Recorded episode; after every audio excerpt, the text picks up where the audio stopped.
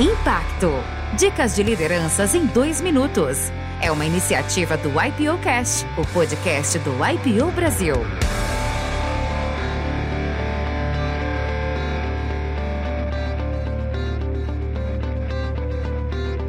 Meu nome é Geraldo da Rocha Azevedo, eu tenho 40 anos de carreira dentro do negócio de gestão de agência de propaganda. As minhas referências de lideranças foram fluídas ao longo da vida. É, começaram com pessoas que eu conheci quando era moleque, no Pantanal de Mato Grosso, onde eu morei, e terminam hoje, por exemplo, uma pessoa que eu admiro muito, que está no meu fórum, que é o Alan Belda, que também é um IPOer. Os livros que me ajudaram na minha jornada de liderança, eu gosto muito de ler, e eu acredito muito que eu gosto muito de livros que é, mostram a resiliência do espírito humano. Desde Shackleton, No Coração do Mar, e aí eu posso contar diversos livros de aventura, que é que você acha que o cara vai bater no muro e por aquela força de vontade, aquele espírito, ele não bate. E eu gosto muito de biografia também, eu tenho lido muita biografia, desde o Will Smith até a biografia agora do Let My People Go Surfing, entendeu? E por aí vai como eu tive a oportunidade de dizer no podcast, uh, eu gosto muito de esporte.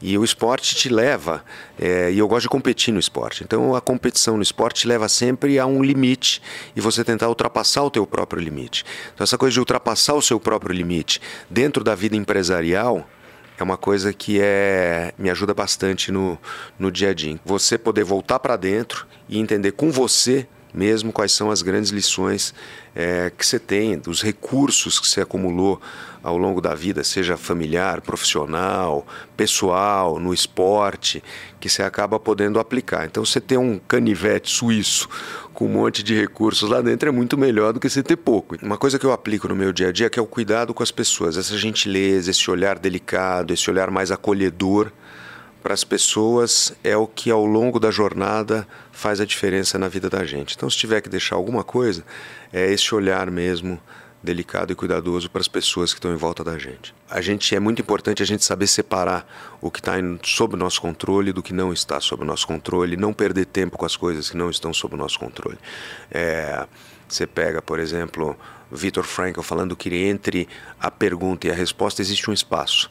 Nesse espaço reside a nossa única opção que não pode ser tirada do ser humano, que é a opção de tomar uma determinada decisão de acordo com o que diz a tua alma ou teu tua vontade.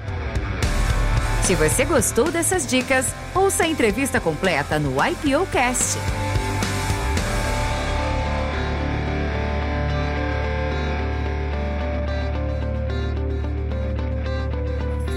Uma produção, voz e conteúdo